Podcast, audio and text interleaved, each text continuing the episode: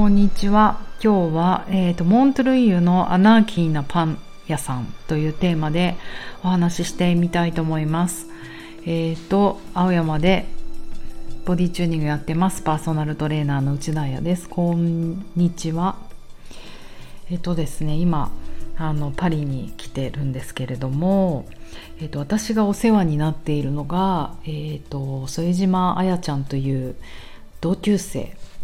小学校の小学校じゃない中学高校の幼なじみのお家なんですけれどもパリのね東モントルイユというところにあります。よくあのこうパリ市内みたいな感じでこうわ、うん、円になってる地図があるじゃないですか。あれ、うん、線が引いている円の中がパリの市内なんですかね。そのモントルイユっていうのはもう東からほんのちょっとそれるんですけどでもあの地下鉄だったら2 3 0分でどこにでも行けちゃうしとても便利な街で何よりも、えーと、居心地がいいですね。あの移民の方が多いので本当人種がいろんな人種の人たちがいてあのそれこそ黒い肌の方も多いんですけれどもやっぱりねこういう街が好きです私は。いろんな人種の人がいると自分がアジア人だってこともなんか忘れちゃうし注目されないし好きなんですよね海外のこういう街って。なんとなくブルックリンに似てるのかなってちょっと思ったりというのも、えーと、あやちゃんのお家も舞台関係パリの、えーと舞台を企画したりとかプロデュースしたりするカップルのお家なんですけど舞台とかステージダンスとかお芝居とかまあ音楽とか。あのそういったフリーランスのアーティストの人たちがフリーランスだったりフリーランスじゃなかったりか、えーと、この東に移り住んでいるということでそう面白いですよね。まあ観光客はあんまりいなそう。うんうん。それもまたいいですよね。あの実際リアルに住んでる人の姿を見れるっていうのがね旅の醍醐味かなと思います。その中でえーと、面白いパン屋さんに連れてってもらったので今日はその紹介をしたいと思うんですけどまさにアナーキーアナん？なんていうの？アナキストの人たちがやっていてちょっと、うん、あんまりアナーキーとかアナキストってピンとこないじゃないですか日本人にとっては。まあ、何かというと無政府主義要は無政府主義っていうとちょっと誤解を見そうだけど国家社会宗教など一切の権威権力を否定し完全な自由社会の樹立を思想とする思想がアナーキズムまあそれを信じている人たちなんですけどこの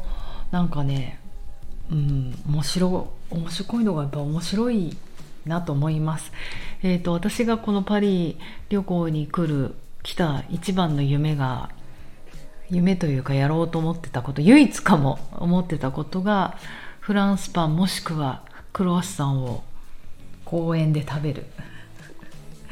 それがあったのでもういきなり初日にこんなハードコアなパン屋に連れてかれて達成されてしまったんですがあの本当パリの街歩いてるとブランジェリーっていうんですかパン屋があまりに多すぎてどうやってサバイブしてるんだろうと思っちゃうぐらいパン屋さんだらけですよね。でこのお店の名前はラ・コンケット読めない。ラ・コンケット・ドゥ・パン、うん、アナーキー。のパン屋さんって意味だと思うんですけど一応オーガ完全オーガニックにもちろんこだわってます。そして自主管理をしたいという人たちのベーカリー要は上司がいないってこと。みんなあの同じくらいの人たちで何かをするにあたって決める時はちゃんとこのなんかなんて言うんですか多数決とか投票で決めていくと。面白いですね。上司がいないっていう。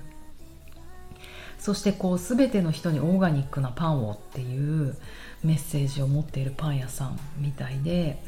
もうある意味活動家ですよね。人々のニーズに応える製品を作りたいと常に考えている。うん、今ねフランス語の記事を読んでそれをディープル翻訳ツールに出して読んでるんですけど、うん、なるほどなと思った。えっ、と合ってるのかな？えーと、お店にパッと入るともうお店の作りがレンガなんですよ。ちょっとこう、うん、それこそパリ市内のキラッキラなシャンデリアが下がってるようなブランジェリーパン屋さんとは違って美味しいなんか綺麗な色の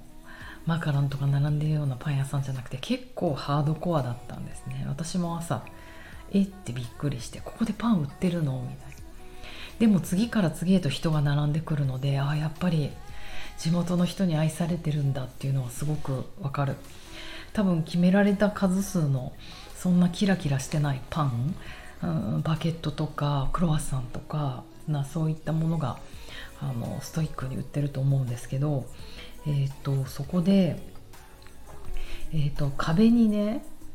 うん、マルクスバクーニンルイーズ・ミッシェルの肖像画などがわーって並んでてこう、うん、政府主義とかアナーキズムとかってちょっとまあ分かんない私がアホなのかもしれないですけど日本人にはピンとこないところなんですけどまあそういう人たちの肖像画とかがバーンと並んでいてあのそういう資料とか本や新聞チラシなどの棚が送られていると、まあ、明らかにキラキラパン屋さんとは違うんですよね。で、えーと、さらに面白いなと思ったのがサスペンディッドパンみたいな。フランス語だからちょっと違うかもだけどサスペンドのパン、えーと、それをあやちゃんは何て言ってたかな。人待ちのパンって言い方をしてた。あと他の言い方だと吊るしバゲットとかいう言い方もあるみたいなんですがあの要は自分がね余裕がある時にあのそういうことをするあやちゃんやってましたけどあのパンを買えない人のために吊るしといてあげるサスペンドしといてあげるサスペンディングしといてあげると要はあのその、うん、自分がバケット買ったした買ったとしたらその2倍のお金を出してあげてパンが買えない人にこれをあげてくださいと言ってみんな立ち去るというなんか素敵な文化だなと思いました。うん、日本ではあんまりこういう習慣ってないですよねもちろんお店のねレジの外にとか外にじゃない横にとかに、まあ、それぞれのお店がポリシーを持ったりしていたら、ね、募金とかいろいろ募金箱とか置いてあるけど実際この次の人のためにパンを、うん、ストックしといてあげる、ま、とかすごい面白いなと思ったんですよ。あのなんかこれについてちょっと Google でいろいろ調べてみたら恩返しじゃなくて恩送りっていう言い方を日本語ではする。あの英語だと pay it forward って言ったりするみたいなんだけどヨーロッパではこの、うん、つるしパンつるしコーヒーとか結構あるみたいです。で、えーと、どういうことになるかというと例えばうん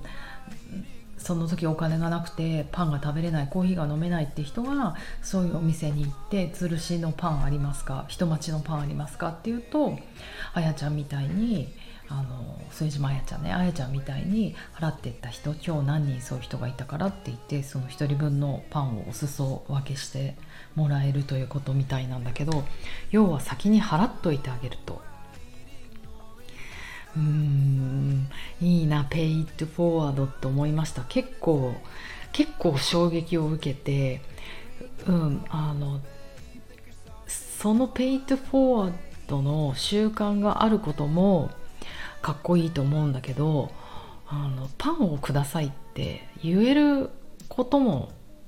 勇気いることだなって思うんですよ。うんうんうん、なんかちょっと難しいけどあの与えるだけじゃなくてくださいっていう自分の必要なものをくださいっていうことすごい大事だなって最近思っていてうんなんか言えないな私そういうこと。すごいかっこつけちゃったりして助けてほしいのに、うん、言えなかったりするからやっぱり自分が余裕がある時にはペイトフォワード大送りをもういっぱいしといてそれができてればあの人に助けてって言えると思うんですよ。もう逆にあの人に助けてって言えないからあの与えることもしない。ペイトフォワードもできなくなってるあのその循環が良くないなと思って全然ヘルシーじゃないですか。ヘルシーじゃないですよね。頑張れば頑張るほど誰の助けも入れない。私一人で生きていけるわって思えば思うほど困った時に何とかしなきゃって思って人に助けてって言えないっていうことをなんかすごい日本で感じてたんですよね。だから、えー、このアナーキーなパン屋さんでいいなって思ってしまってうーんあのあと地下鉄にもこう毎日毎日乗るんですけれどもあのなんだっけ Suica みたいの買ったんですよ。 Navigo っていうのかな。あの自動改札で通れるやつなんですけど昨日地下鉄に乗った時にこう乗る時にわ、うん、若いあのカジュアルな全然でも普通の学生みたいな女の子にわーってこう話しかけられて乗る瞬間に自動改札通る瞬間にえなんだろうと思って。で、全く分かんないから「あごめんちょっとフランス語話せない」って言ったら「あー」って言ってまあでも、うん、英語で話したのかな？なんか分かんないけど早口でわわわって言われてあもしかしてこれ一緒に通りたいのかなってなんかああいう時って不思議ですよね通じるもので。であーって言ってなんかこう彼女がもうでも本当0コンマ1秒でパッてうん、2人でする行動だからよく私も分かったなと思うけど OK とか言ってあの私が自動改札をピッてやって通った時に彼女がスルって一緒に通ったんですよ。結構あのそういうことすごくいっぱいあってあのまあある意味いけないことじゃないですか。要はお金を払わないで入ったわけだから。でも結構このフランスでは今日うんなんかねいっぱいあるのそういうことが。私ももう一回ちょっとそういうことがあって。でまああのー、なんかメルシーメルシー僕みたいな感じでこうニコって笑ってさってこう何事もなかったように言ってしまう。なんか私も一瞬はああよかったこういうことだったんだ。あ彼女の願いを叶えてあげられてよかったって思ったけどすごくまたやっぱ複雑な気持ちになってやっぱこれ日本だったらやっちゃいけないこと自動改札を一緒に通りましょうなんてこんな何十年もねえ JR も地下鉄も乗ってるけどないからね。でもあの私まだいてもう4日1週5日ぐらい経ってるんだけど3回ぐらいあるんですよ一緒に通った人。まあ観光客だから。あの目をつけられてるのかもしれないけど。出口開けといてくれて入ってきた人もいるからね。うんなんか面白いなと思って。でしかも本当にありがとう。こんなことしてもらったらもう握手して万歳するぐらいありがとうってなんか日本だったら私だったら言っちゃうなって思ったんだけど結構あっさり「メルシー」って言って何事もなかったようにサクッと言ったから日常茶飯事なんだと思うんですね。だからなんか面白い。多分彼女そんなにお金がない人にも見えなかったし多分自分も余裕がある時は返してるんだと思うんですよ。むしろペイトフォワードで入れてあげてるからあの彼女はうん。あの今日やばい小銭がない。急いでる。じゃあ通してっていう軽い感じで来たんだなっていうのが分かったのでまたパンのこと思い出したんですよね。このアナーキーなパン屋さんのこと。面白いなって思いました。うん。だから過剰に喜ばない。人に親切にされてもそんなに喜ばないこっちの人。サンキューみたいな。それって多分普段自分がやってあげてるからだと思うんですね。普段親切にしてない人って親切にされたらすごい喜ぶじゃないですか。嫌だ私かも。私だったらめちゃめちゃ喜んじゃうなって思って。なんかうんそんなことをフランス式愛の形この循環の形を恩送りっつうんですか。なんか恩返しほどビッグじゃないんですよ。多分恩返しって親に恩返しするとかうん、7年ぐらいか、まあ、7年じゃ分かんない。10年後に恩返しやっとできるかもお金持ちになったらみたいなことなのかもだけど恩送りってその日その日今日私小銭があるから払っとく。あなたのパンを。みたいな小さなことなんじゃないかなと思って。はあ感動しちゃった。そんな話でした今日は。ではでは皆様いい一日を。And the truth is we are capable So